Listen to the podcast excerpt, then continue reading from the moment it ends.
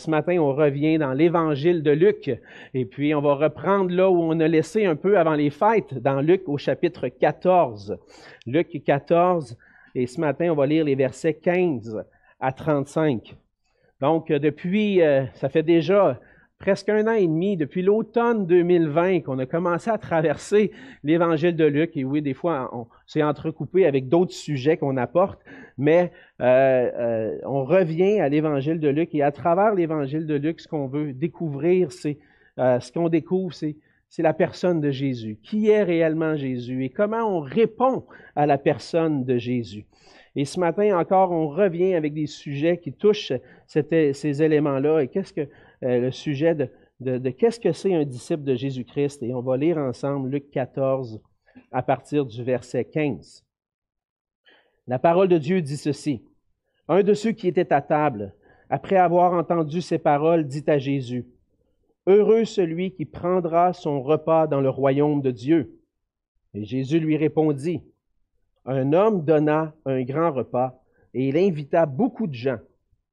À l'heure du repas, il envoya son serviteur dire aux conviés, Venez, car tout est déjà prêt. Mais tous, unanimement, se mirent à s'excuser. Le premier lui dit, J'ai acheté un champ et je suis obligé d'aller le voir. Excuse-moi, je te prie. Un autre dit, J'ai acheté cinq paires de bœufs et je vais les essayer. Excuse-moi, je te prie. Un autre dit, Je viens de me marier, c'est pourquoi je ne puis y aller. Le serviteur, de retour, rapporta ces choses à son maître. Alors le maître de la maison, irrité, dit à son serviteur, Va promptement dans les places et dans les rues de la ville, et amène ici les pauvres, les estropiés, les aveugles et les boiteux. Le serviteur dit, Maître, ce que tu as ordonné a été fait. Il y a encore de la place. Et le maître dit au serviteur, Va dans les chemins et le long des haies, et ceux que tu trouveras, contrains-les d'entrer afin que ma maison soit remplie. Car je vous le dis, aucun de ces hommes qui avaient été invités ne goûtera de mon repas. De grandes foules faisaient route avec Jésus. Il se retourna et leur dit, Si quelqu'un vient à moi sans me préférer à son père, à sa mère, à sa femme, à ses enfants, à ses frères et à ses sœurs, et même à sa propre vie, il ne peut être mon disciple. Et quiconque ne porte pas sa croix et ne me suit pas ne peut être mon disciple. Car lequel de vous, s'il veut bâtir une tour, ne s'assied d'abord pour calculer la dépense et voir s'il a de quoi la terminer, de peur qu'après avoir posé les fondements, il ne puisse l'achever, et que tous ceux qui le verront ne se mettent à le railler en disant Cet homme a commencé à bâtir, et il n'a pu achever? Ou quel roi, s'il va faire la guerre à un autre roi, ne s'assied d'abord pour examiner s'il peut, avec dix mille hommes, marcher à la rencontre de celui qui vient l'attaquer avec vingt mille. S'il ne le peut, tandis que cet autre roi est encore loin, il lui envoie une ambassade pour demander la paix. Ainsi donc, quiconque d'entre vous ne renonce pas à tout ce qu'il possède ne peut être mon disciple. Le sel est une bonne chose, mais si le sel perd sa saveur, à quoi, avec quoi l'assaisonnera-t-on? Il n'est bon ni pour la terre, ni pour le fumier.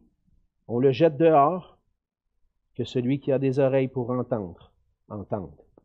On va se courber dans un mot de prière. Prions ensemble. Alors, Seigneur notre Dieu, on veut te dire merci pour euh, ta parole.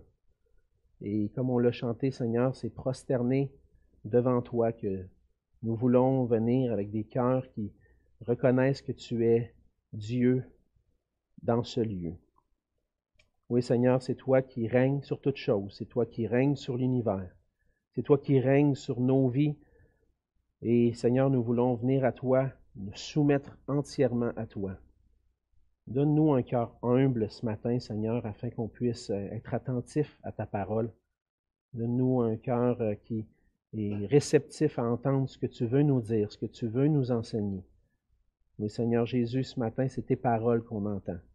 Et on veut que ces paroles puissent euh, être euh, descendre tout au fond de nos cœurs et par ton esprit qu'elles puissent produire en nous un fruit qui, qui est à ta gloire, un fruit d'obéissance qui t'honore. Seigneur Jésus, merci pour euh, le privilège qu'on a d'être ensemble ce matin. Merci pour ceux qui peuvent nous suivre en ligne malgré les dernières mesures qui restent. Et Seigneur, on, te prie que tu puisses nous bénir ensemble. Et je veux te prier, Seigneur, que tu puisses nous garder aussi comme Église, euh, de tomber dans le piège d'être divisé sur des, sur des questions euh, difficiles, des questions qui se passent présentement dans notre société avec la pandémie. Seigneur, on veut te, te, prier que tu puisses nous garder unis, qu'on puisse se supporter les uns les autres et qu'on puisse se rappeler que ce qui nous unit, c'est ton sang précieux qui nous a rachetés.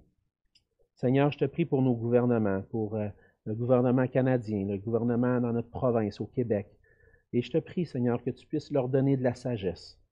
Seigneur, euh, c'est du jamais vu pour, euh, pour, cette pour notre génération, c'est les circonstances qu'on vit. Il y a des décisions à prendre.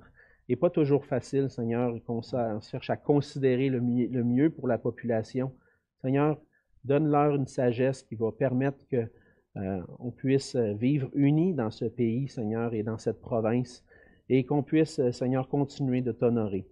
Euh, donne-nous la liberté de pouvoir vivre pour toi, de pouvoir honorer ton nom. Et Seigneur, prends ce temps ce matin afin que ça puisse être un temps où tu on puisse t'honorer en toutes choses. Et c'est dans le nom de Jésus que je te prie. Amen. Amen.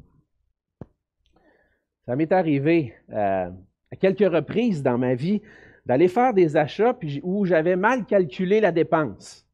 Ça arrive des fois que ma femme me donne la liste d'épicerie. Ça arrive pas souvent, là, hein, Cynthia? Je devrais, peut-être que je devrais faire ça plus souvent. Mais ça m'est arrivé que ma femme me donne la liste d'épicerie et elle dit Va au Costco acheter l'épicerie.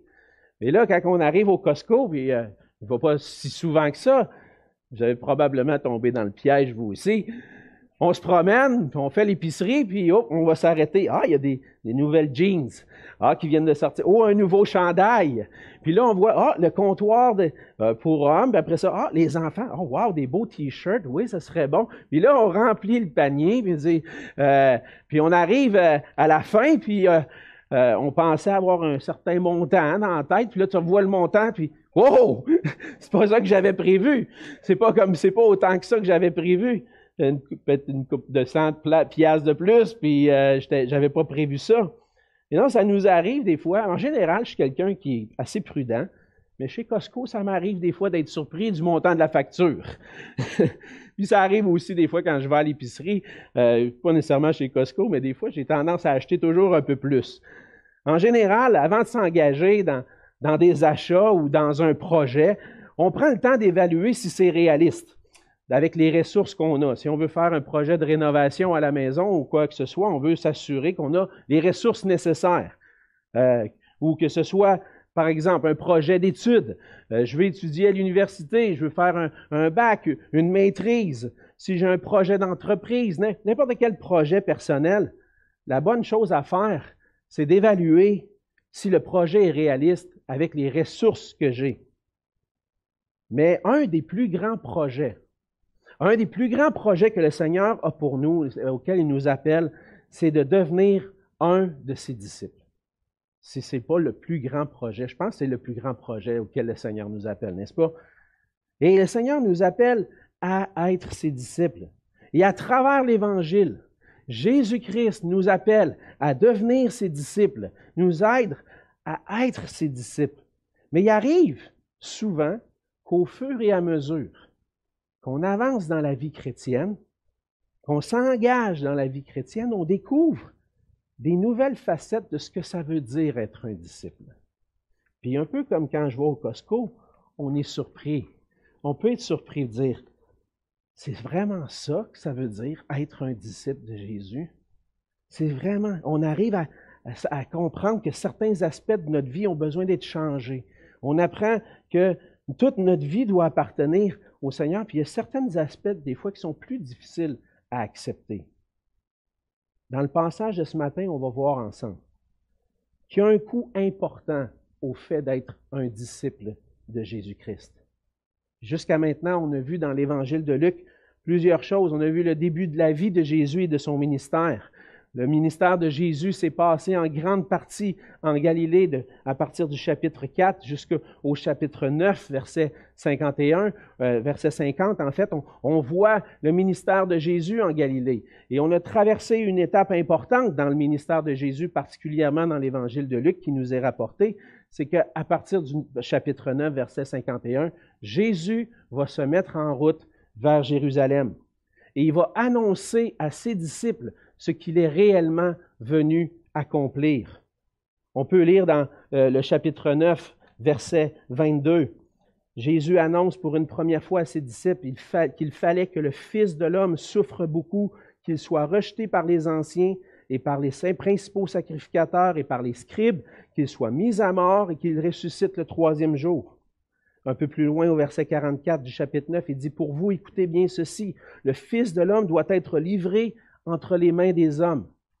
Et donc Jésus annonce, en prenant cette route vers Jérusalem, annonce qu'il va être livré, que la destination de cette route-là, c'est la croix du calvaire. Et puis, à travers cette route-là, Jésus va, va, se promener de ville en village, puis on voit qu'il annonce le royaume de Dieu. Et il appelle les gens à croire en lui, à le suivre. Et si certains parmi la foule le suivent, il y en a, euh, ils décident de le suivre comme disciple. Il y en a plusieurs qui font partie de la foule puis qui suivent parce qu'ils sont curieux. Au début du chapitre 14, on arrive à un endroit où Jésus va rentrer dans la maison d'un pharisien. Et puis, les premiers versets adressent l'importance de l'humilité. Être un disciple de Jésus, c'est être humble. Mais ce matin, dans le passage, dans les versets 15 à 24, on voit une dernière intervention de Jésus dans ce repas-là, puis ensuite, euh, dans les versets 25 à 35, le même sujet est en lien, mais adressé avec la foule qui est en train de le suivre. Et au travers des deux interventions de Jésus qu'on voit dans le passage, on va voir ensemble ce qui doit caractériser ceux qui veulent suivre Jésus. On va voir ensemble ce que Jésus demande et que le vrai disciple, un vrai disciple de Jésus, c'est quelqu'un qui est caractérisé par un cœur, qui, par un cœur entièrement consacré à Jésus-Christ. C'est ça un disciple. Être un disciple, c'est être, avoir un cœur entièrement consacré. Puis plus spécifiquement, on va voir ensemble trois aspects de la vie du disciple qui manifestent un cœur consacré. Ça veut dire quoi avoir un cœur consacré à Jésus? Et c'est ce qu'on va voir ensemble ce matin. Premièrement, le cœur entièrement consacré, est manifesté par une réponse sans retour à l'invitation du Père. C'est ce qu'on voit dans les versets 15 à 24 en particulier. Alors que Jésus est à table, on a déjà dit, dans la maison d'un pharisien, il y a quelques enseignements dans cette maison-là. Un de ceux qui est à table, euh, probablement un pharisien, mais le texte ne nous le dit pas, c'est difficile de cerner exactement euh, euh, qui il était, mais le texte nous dit que un homme a pris, un de ceux qui étaient à table, il a pris la parole, et a dit, Heureux celui qui prendra son repas dans le royaume de Dieu. Et lorsqu'on considère la réponse de Jésus à cette, déclaration-là, on, peut euh, cerner que Jésus a saisi l'occasion pour adresser certaines choses, peut-être pour cet homme-là en particulier, mais du moins pour ceux qui l'écoutaient, qui avaient probablement plusieurs pharisiens. Et le repas, dans un sens auquel l'homme fait allusion, celui qui va prendre son repas dans le royaume de Dieu, ce repas-là, c'est le repas qui représente le moment où le Seigneur Jésus va revenir pour rétablir toutes choses. Le moment où Jésus va revenir et rétablir toutes choses. Mais les Juifs, eux, attendaient le rétablissement du royaume d'Israël d'une façon concrète au moment où le, le Messie allait venir. Et dans le contexte où Jésus est en train euh, de, vivre son ministère, puis lui, sa mission, c'est d'aller jusqu'à la croix pour sauver ceux qui, sont perdus. Mais ben, les Juifs attendaient un Messie qui allait rétablir toutes choses.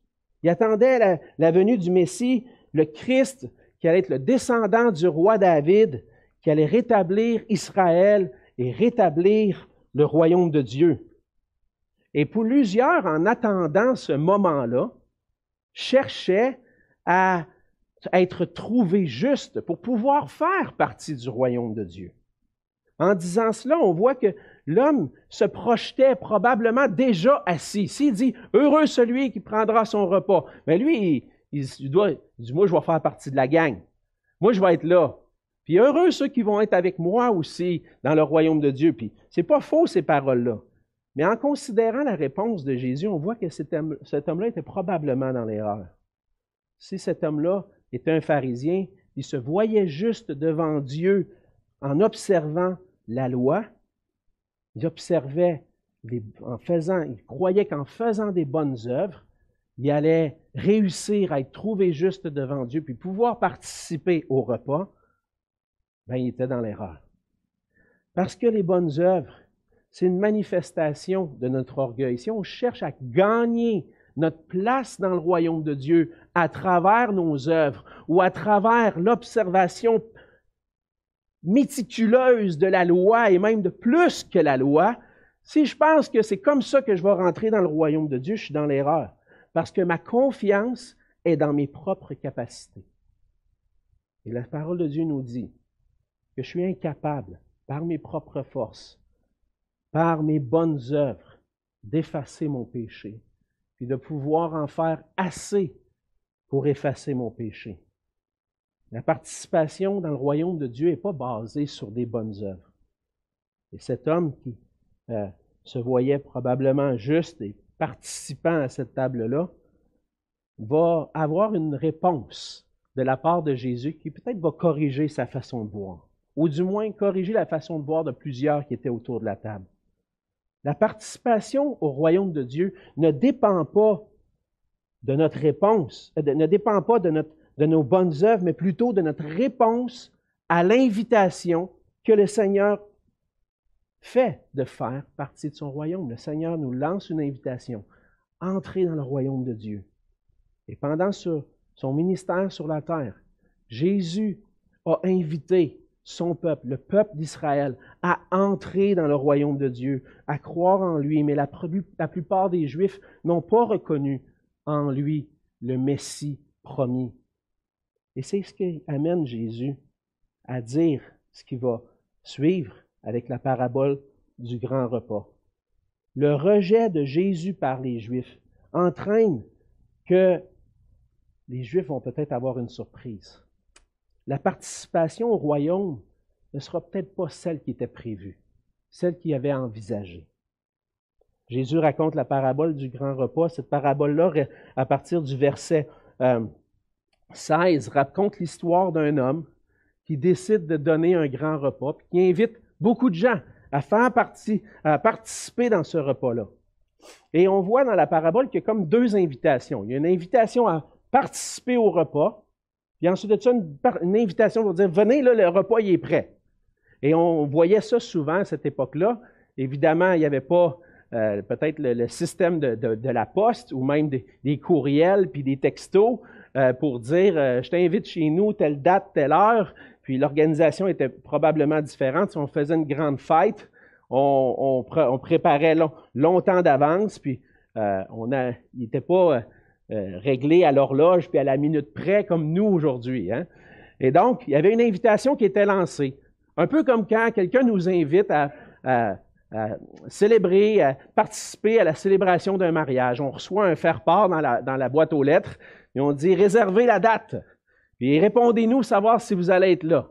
Et il y a des gens qui ont reçu cette invitation, c'est ce qu'on voit, ils ont reçu la première invitation, ils ont dit Oui, oui, oui, je vais être là, je vais être là, OK, c'est bon. Fait que là, là vient le temps d'avoir le repas. Fait que là, on, va, étant donné que, comme je disais, on n'est pas réglé à l'horloge puis à la minute près, on renvoie les serviteurs pour dire OK, vous pouvez venir maintenant, le repas est prêt. Et puis à ce moment-là, la réponse est différente oui, oui, je vais être là, a été changé. Et puis on voit trois réponses.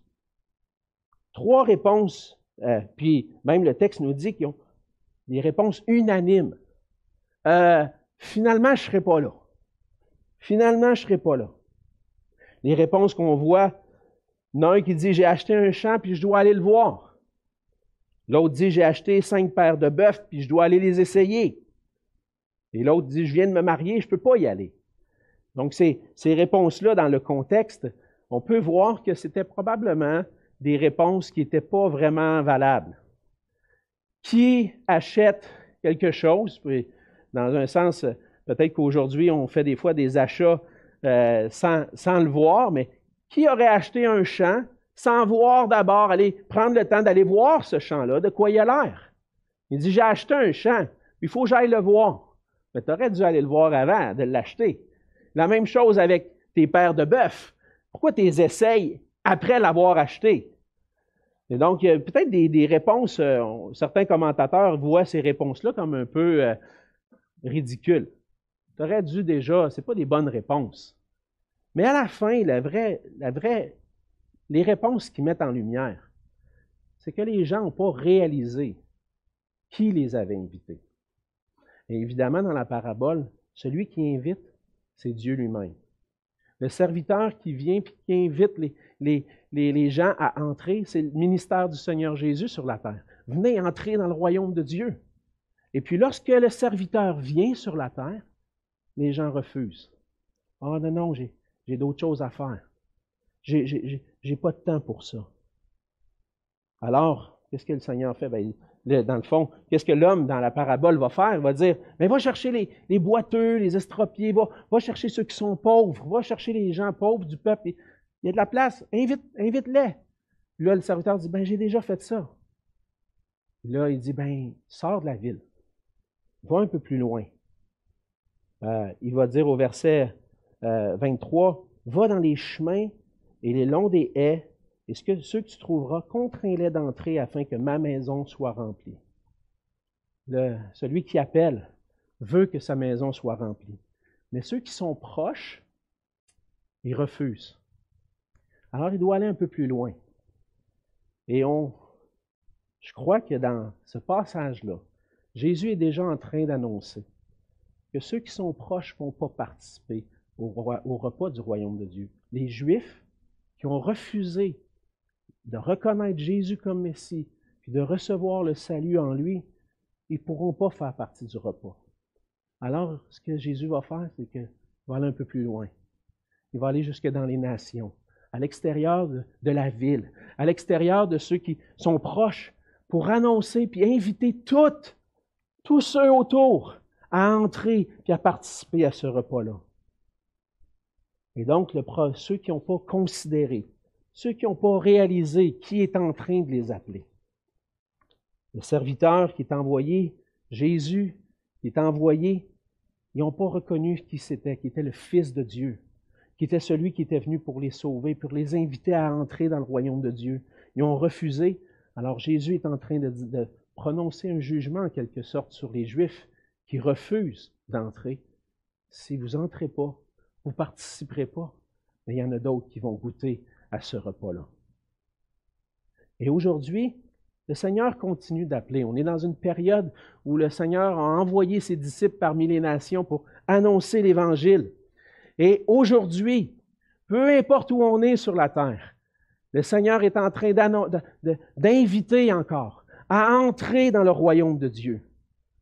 Au moment de son ministère, l'invitation, euh, au moment du ministère de Jésus, l'invitation s'adressait particulièrement aux Juifs, mais on voit dans le livre des Actes que ça s'ouvre un peu plus, ça va jusqu'aux extrémités de la terre. Et puis, même le Seigneur Jésus donne ce mandat-là, puis il va donner son esprit aussi au début du livre des Actes pour que toutes les nations entendent l'invitation du Père. Et aujourd'hui, l'Église de Jésus-Christ continue de lancer cette invitation-là. Venez au grand repas dans le royaume de Dieu. Entrez dans le royaume de Dieu. Puis on annonce que le seul moyen pour pouvoir entrer dans le royaume, c'est de reconnaître que Jésus est le Christ, le Messie, le Fils de Dieu, qui est venu pour nous sauver, pour venir chercher et sauver ceux qui étaient perdus. Et on répond réellement à l'invitation du Père lorsqu'on répond à l'appel du salut, et qu'on reconnaît Jésus-Christ comme le seul Sauveur et Seigneur. Ce n'est pas une réponse du bout des lèvres, par exemple.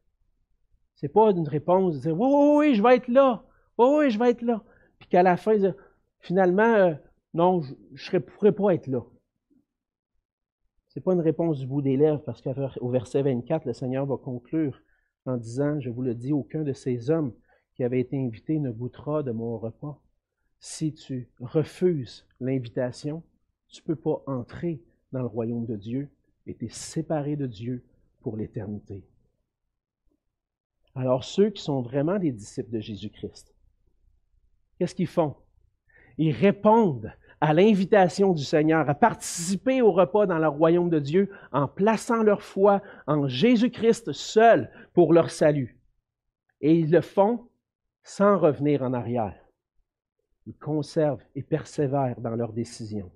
Ça, c'est la première marque du disciple, celui qui répond à l'invitation, une invitation, une réponse sans retour à l'invitation du Père d'entrer dans le royaume de Dieu. La deuxième marque du vrai disciple que Jésus va adresser, et la marque du disciple qui a un cœur consacré, c'est une ferme résolution à suivre Jésus, quoi qu'il en coûte. Alors Luc, à partir de ce point-là, Luc continue le récit du ministère de Jésus en racontant un moment où Jésus est sur la route.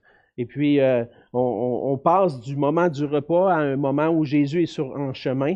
Euh, donc, on ne sait pas trop exactement où était Jésus à ce moment-là, mais on sait euh, à travers le récit qu'il est en chemin vers Jérusalem, entre autres. Et puis, à travers, on l'a vu souvent, Jésus marche, puis il y a des foules qui le suivent. Les gens le suivent, ils veulent, ils veulent entendre parler de Jésus. Puis, dans un sens, le, fait que Luc place ce récit-là à cet endroit-là fait un lien avec l'idée qui était là. As-tu répondu à l'invitation? Et puis, on va voir qu'est-ce que ça veut dire réellement de répondre à l'invitation. Et à travers ce, ce passage-là, on va voir que pour être un disciple de Jésus-Christ, il faut être prêt à le suivre à tout prix. Et Jésus va montrer trois aspects de qu'est-ce que ça veut dire le suivre à tout prix. On arrive au verset 26. Quand Jésus, au verset 25, la foule le suit, Jésus prend une pause, se retourne et commence à l'enseigner. Il dit, si quelqu'un vient à moi sans me préférer à son père, à sa mère, à sa femme, à ses enfants, à ses frères, à ses sœurs, et même à sa propre vie, il ne peut être mon disciple. Jésus enseigne, en fait, qu'il faut reconnaître qui il est, puis avoir un amour pour lui qui n'est pas comparable à l'amour qu'on peut avoir. On doit l'aimer plus que n'importe qui. Certaines versions euh, des Écritures, peut-être que c'est ça qui est écrit dans votre Bible, entre autres la Louis II de 1910, va, va rendre différemment le passage. Et plutôt que de dire sans me préférer à son Père, il va dire ceci, si quelqu'un vient à moi et s'il ne hait pas son Père, sa mère, sa femme, ses enfants, ses frères et ses sœurs, et même sa propre vie, il ne peut être mon disciple. Et l'idée qui est traduite ici, c'est injuste. Mais, puis là, je, prends le temps de l'adresser parce que si c'est la version que vous avez, vous dites, ben, Jésus, es-tu en train vraiment de me demander d'haïr les gens autour de moi? Mais quand on prend le temps de réfléchir un peu puis qu'on regarde le reste des Écritures, ben non, c'est, Jésus ne peut pas demander ça. La première chose que, un des plus grands commandements, euh, le plus grand commandement, c'est d'aimer Dieu, puis celui qui est semblable, c'est d'aimer ton prochain comme toi-même. Le commandement de Jésus, c'est aimez-vous, aimez-vous les uns les autres. Pourquoi Luc le rend comme ça? Ben, je pense que Luc rend ce mot-là pour faire, euh, utiliser une figure de style qu'il appelle une hyperbole. C'est de mettre la, la, chose tellement grande, de dire, je vais tellement aimer Jésus, plus que tout, que ça va avoir quasiment l'air que jaillit les autres. L'amour pour les autres va être tellement, va, être un peu plus diminué comparé à l'amour que j'ai pour Jésus. Et dans un sens, ce que Jésus nous demande, c'est d'aimer les autres. Mais mon amour va être tellement grand que ça va comme si j'avais pas d'amour pour eux. Ça veut pas dire que j'en aurais pas. Mais vous comprenez l'idée. Que veut dire haïr dans ce contexte? Ça veut dire que j'aime tellement Jésus que mon amour pour les autres commence à pâlir. C'est pas ça qui paraît. Premièrement, si j'aime les gens autour de moi, c'est parce que j'aime Jésus. C'est ça qui paraît. J'aime Jésus, puis ça m'amène à aimer les autres autour de moi. Et ça va engendrer des décisions aussi. Il va faire en sorte que si ma femme ne veut pas suivre le Seigneur, si un de mes enfants ne veut pas suivre le Seigneur, si mon frère, ma soeur les gens autour de moi ne veulent pas marcher avec le Seigneur. Qu'est-ce que moi je vais faire? Est-ce que je vais aimer Jésus par-dessus tout? Aussi, le Seigneur Jésus venait m'enlever une de ces personnes-là qui, m'est chère, que j'aime beaucoup, les gens proches de moi, ma femme, mes enfants, mon père, ma mère, des gens que j'aime. Je ne voudrais pas que le Seigneur vienne m'enlever. Mais si tu l'enlèves, dois-tu continuer d'aimer le Seigneur Jésus quand même? Et c'est ce que Jésus est en train d'adresser. Il adresse notre cœur. Où est ton amour? Combien grand est ton amour pour moi? Est-ce que tu me préfères? Est-ce que tu m'aimes au-delà de l'amour que tu as pour les gens autour de toi? Est-ce que je suis la personne la plus importante pour toi? Notre amour pour Jésus doit être un amour sans mesure, démesuré, débordant. Pourquoi? Parce que Jésus nous a aimés d'un amour sans mesure. Qu'est-ce que Jésus a fait? Lui qui était assis à la droite du Père, qui était assis dans une communion parfaite avec son Père depuis toute éternité, a accepté de s'abaisser, de devenir un homme, le Dieu de l'univers qui devient un homme, qui vient vivre parmi les pécheurs, qui vient supporter les, les outrages, le rejet, qui va jusqu'à la croix, qui porte sur lui le péché des hommes, qui porte sur lui mon péché. Prends ma place sur la croix. Il paye la dette de mes péchés pour que moi, je puisse être réconcilié avec Dieu. Est-ce que ça, c'est pas un amour démesuré? Puis est-ce que je dois pas répondre à cet amour-là en disant, Seigneur, je t'aime plus que tout, puis c'est toi qui, c'est toi mon sauveur, c'est toi mon Seigneur. Puis le reste, c'est pas important parce que c'est toi mon Dieu. C'est pas, c'est quelque chose de grand que le Seigneur nous demande, de l'aimer par-dessus tout. Mais ce que lui a fait pour nous est tellement grand. Jésus est digne de recevoir un amour démesuré. Et le vrai disciple va le manifester de cette façon-là, un amour qui surpasse l'amour que nous aurions pour toute autre personne sur la terre. Mais Jésus va continuer, va mentionner une, deuxième marque de quelqu'un qui euh, est prêt à tout pour le suivre, qui est prêt à, à, à tout prix. Verset 27, il dit, Quiconque ne porte pas sa croix et ne me suit pas ne peut être mon disciple. Porter sa croix, c'est l'image d'être prêt à sacrifier sa vie pour le nom de Christ. Je pense que ça va avec la même idée que de préférer ou de haïr même notre propre vie. C'est d'être prêt à dire, moi, j'abandonne tout. Tout appartient au Seigneur Jésus. Puis, Seigneur, tu peux me demander ce que tu veux. Je vais continuer de te suivre. Tu veux m'amener sur un chemin où il va y avoir de la souffrance? Tu veux m'amener sur un chemin où il va y avoir de la persécution? Je suis prêt à te suivre quoi qu'il en coûte. Je ne vais pas faire comme toi, te porter ta croix, te, te subir les moqueries, les persécutions. Je vais te suivre sur ce chemin-là. Jésus dit dans Luc 9, versets 23 et 24, on l'a déjà vu ces, versets-là, mais je les ramène parce que c'est la même idée qui est répétée ici. Il dit, puis il dit à tous, si quelqu'un veut venir après moi, qu'il renonce à lui-même, qu'il se charge chaque jour de sa croix et qu'il me suive. Car celui qui voudra sauver sa vie la perdra, mais celui qui la perdra à cause de moi la sauvera. Es-tu prêt à perdre ta vie pour Jésus? Si on voit des, on voit des exemples dans les Écritures, merci Seigneur pour l'exemple, le modèle que Jésus a été prêt à donner, sacrifier sa vie pour obéir au Père et pour accomplir notre salut, mais on voit aussi dans les disciples des exemples, et entre autres dans l'exemple de l'apôtre Paul. L'apôtre Paul a vécu vraiment ce que Jésus a dit ici, de porter sa croix. Dans Acte 20 au verset 23 et 24, il dit, Et maintenant, voici, lié par l'Esprit, je vais à Jérusalem, ne, ne sachant pas ce qui m'y arrivera. Seulement, de ville en ville, l'Esprit Saint m'avertit que des liens, des tribulations m'attendent. Mais je ne fais pour moi-même aucun cas de ma vie, comme si elle m'était précieuse pourvu que j'accomplisse ma course avec joie et le ministère que j'ai reçu du Seigneur Jésus d'annoncer la bonne nouvelle de la grâce de Dieu. Paul dit, je fais aucun cas de ma vie. Il y a des persécutions, il y a l'arrestation qui s'en vient. Le Saint-Esprit m'a même averti, mais je m'en vais sur ce chemin-là parce que ce qui est important pour moi, c'est d'annoncer l'Évangile, d'annoncer l'Évangile de Christ.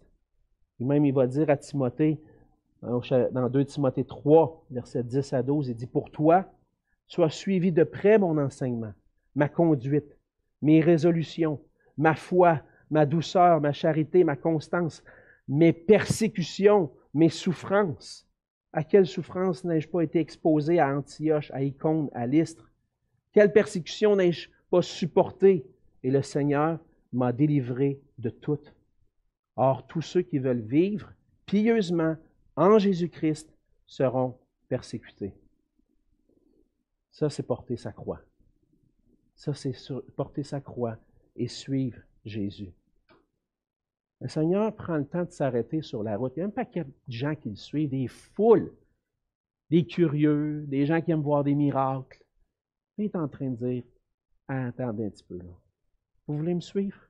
Écoutez ce que ça veut dire. La question, c'est êtes-vous vraiment mes disciples? Êtes-vous vraiment prêts à me suivre dans la souffrance, dans la persécution? Es-tu prêt à me suivre jusque-là? Et la question s'adresse à nous aujourd'hui. Qu'est-ce qu'on va répondre à ça? Seigneur, demande-moi ce que tu veux. Je suis prêt à te suivre. Et quand, ça va venir, le temps de souffrance, et peut-être des fois la moquerie, les persécutions à cause du nom de Jésus, comment tu vas réagir? Vas-tu dire, ah non, là, Seigneur, tu m'en demandes trop. La croix est un petit peu trop pesante finalement. Vas-tu relâcher ou tu vas continuer de le suivre? Suivre Jésus, c'est un chemin humainement difficile. Est-ce qu'on veut vraiment le suivre? Ça, c'est la question de Jésus. Le vrai disciple de Jésus, il est fermement résolu à le suivre jusqu'à souffrir et mourir pour lui. Et Jésus va mentionner ensuite dans les versets 28 à 33, en utilisant deux illustrations, dans le fond, ce que tu as besoin de faire, c'est de calculer bien comme il faut comment ça coûte me suivre. Parce que tu ne peux pas entreprendre ce projet-là à la légère. Tu as besoin de t'asseoir et considérer. Voici ce que ça veut dire suivre Jésus. Est-ce que je suis vraiment prêt à ça? Ou est-ce que quand je vais voir la facture, je vais dire, ouf, non, finalement, pas. Le Seigneur demande à la fin, il va conclure au verset 33 en disant, Quiconque d'entre vous ne renonce pas à tout ce qu'il possède ne peut être mon disciple. Et donc, on a besoin de prendre le temps de calculer faut renoncer à tout ce qu'on possède, être résolu à suivre Christ, quoi qu'il en coûte. C'est ce que Jésus nous demande. Troisième, dans la troisième partie, la dernière partie du passage, les versets 34 à 37, on voit que le cœur consacré est caractérisé par une persévérance à poursuivre le Seigneur. Et le Seigneur va utiliser cette, illustration-là du sel. Il dit le sel est une bonne chose, mais si le sel perd sa saveur, avec quoi l'assaisonnera-t-on? Il n'est bon ni pour la, terre, ni pour le fumier, on le jette dehors, que celui qui a des oreilles pour entendre, entendre. À cette époque-là, le sel avait plusieurs utilités. Évidemment, comme aujourd'hui, hein, on assaisonne les aliments avec le sel. Puis si, on, si le sel, il n'y a plus de saveur, je vais rajouter un petit peu, relever un peu le goût de ma soupe, mais un petit peu de sel. Mais si ça donne, si, ça fait rien, c'est bon à rien, je vais l'acheter, cette batch de sel-là. Elle ne donne pas le goût. Je m'attends à ça. Le sel était aussi utilisé pour fertiliser le sol. Euh, ça servait d'un minéral qui servait à, fertiliser le sol. Mais si le sel était contaminé avec des impuretés, comme c'était souvent le cas euh, dans, cette époque-là, tu pouvais, on trouvait le sel dans les régions près de la mer Morte, évidemment, parce que la mer Morte est très salée. Et puis, il y avait de l'impureté dans ce sel-là. Si le sel n'était pas purifié, euh, ben, il n'était pas utile à grand-chose parce qu'il perdait de sa saveur, il perdait de ses caractéristiques. Et dans cette parabole-là, Jésus nous dit que notre vie est comme du sel, qu'on doit se débarrasser des impuretés si on veut conserver la saveur. Le vrai disciple, c'est celui qui est prêt à renoncer à tout pour suivre Christ. Et notre amour pour Jésus ne peut pas être mélangé avec d'autres choses. Avec un amour pour le monde, par exemple. J'enseignais à la jeunesse euh, vendredi soir, justement, hein, euh, dans 1 Jean euh, chapitre 2. Et puis, on doit se débarrasser de l'amour du monde. Parce que celui qui aime le monde, l'amour du Père n'est pas en lui. J'ai besoin de me débarrasser des impuretés, de, ce vers quoi mon cœur est attiré, parce que je veux un amour sincère pour le Seigneur Jésus. Et si nos cœurs sont partagés, on n'est pas réellement des disciples de Christ, et on voit la conséquence, c'est bon à rien, on le jette dehors. Encore une fois, le jugement qui est prononcé ici sur ceux qui ne sont pas réellement des disciples de Christ. Mais le cœur qui est réellement consacré à Christ va avoir la saveur, il va la garder. Il va persévérer dans la foi au Seigneur Jésus. Et le cœur consacré, c'est celui qui persévère. Mais pour persévérer dans la foi, on doit rester attaché au Seigneur. C'est n'est pas, pas facile. Comme je l'ai dit, c'est humainement impossible de suivre Christ à la hauteur de ce qu'il nous demande. Humainement parlant, c'est impossible. J'ai besoin de lui. J'ai besoin qu'il vienne transformer ma vie, qu'il vienne me donner son esprit pour que, par la puissance de son esprit, je puisse vivre à la hauteur de ce qu'il me, me, demande. Sinon, je ne pourrais rien faire. Et ce que j'ai besoin de faire, si je veux persévérer dans la foi, c'est de réaliser que, premièrement, que mon salut a été entièrement acquis à la croix, placer ma foi en Jésus-Christ et recevoir son esprit lui dire, Seigneur, viens à mon secours parce que sans toi, je ne peux rien faire. Et travailler à garder notre saveur, travailler à persévérer dans la foi, dans un amour complet pour le Seigneur Jésus. Je ne peux pas arriver par moi-même, j'ai besoin de l'aide du Seigneur. J'ai besoin de m'approcher de lui régulièrement, d'ouvrir sa parole, puis de dire, Seigneur, transforme mon cœur, enlève les impuretés qui sont dans mon cœur, remplace l'amour que j'ai pour les choses du monde par un amour pour toi, Sanctifie-moi, Seigneur, pour que je puisse persévérer dans la foi. Et on est dans la prière à ce moment-là. Hein. On crie à Dieu. Seigneur, je réalise que des fois, mon cœur n'est pas à 100% pour toi. Purifie-moi. Transforme-moi. Conduis-moi sur la voie de l'éternité. Montre-moi ce que je dois faire. On a besoin, pour persévérer, frères et sœurs, de s'encourager mutuellement aussi d'encourager les frères et sœurs, unis ensemble, à dire Hey, on va mettre du bois dans le feu de notre amour pour Dieu. On va, se réunir ensemble, on va s'encourager. Parce que des fois, dans la semaine, j'arrive, des fois, là, puis ma, ma, ma citerne, ma, ma, tank, ma tank à gaz, est, est comme à sec. Puis là, j'ai comme besoin de la parole, de l'encouragement des frères et sœurs pour continuer. Frères et sœurs, si on veut garder le sel, ce n'est pas quelque chose qui va se faire individuellement, rester chez nous. Oui, le Seigneur nous nourrit par sa parole, mais on a besoin d'être ensemble. On a besoin de se réunir, de prier ensemble, pour que le Seigneur puisse nous aider à avoir un cœur qui est réellement, entièrement consacré à lui. C'est ce qu'on a vu ce matin. En résumé, le vrai disciple est caractérisé par un cœur entièrement consacré à Jésus-Christ et ça va se manifester par une réponse sans retour à l'invitation du Père, une ferme résolution à le suivre, quoi qu'il en coûte, et une persévérance à suivre le Seigneur. Je veux attirer votre attention en terminant sur des mots qui sont très importants. À la fin du passage, qu'est-ce que Jésus dit? Que celui qui a des oreilles pour entendre, entende. Tu as entendu ce matin? Tu as entendu l'appel du Seigneur? Tu as, entendu ce qui en coûte pour le suivre. Tu as entendu les exigences. La barre est haute. Est-ce que tu es prêt à suivre le Seigneur, à répondre à son appel sans retour? Es-tu prêt? Es-tu résolu à le suivre, quoi qu'il en coûte? Ça, c'est la question que le Seigneur place devant nous. Ça se peut que tu sois chrétien depuis longtemps puis tu dises Ah, mais moi, je n'avais pas compris ça comme ça. C'est arrivé dans le passé, j'ai entendu des fois la prédication de l'Évangile qui ne mettait pas de l'avant des choses comme ça, puis disait Viens Jésus, il va pardonner tes péchés. Viens Jésus, il va te donner la vie éternelle. Mais tu prêches, Jésus est le Sauveur, mais où c'est qui est dans ton, quand tu prêches l'Évangile? Jésus, le Seigneur? Accepter Jésus comme Sauveur, ça ne peut pas se faire sans accepter Jésus comme Seigneur. Les deux vont ensemble. C'est le même Jésus. Puis là, Jésus qui t'appelle à recevoir son pardon, son amour par grâce, t'appelle aussi à le suivre, puis à obéir à sa parole.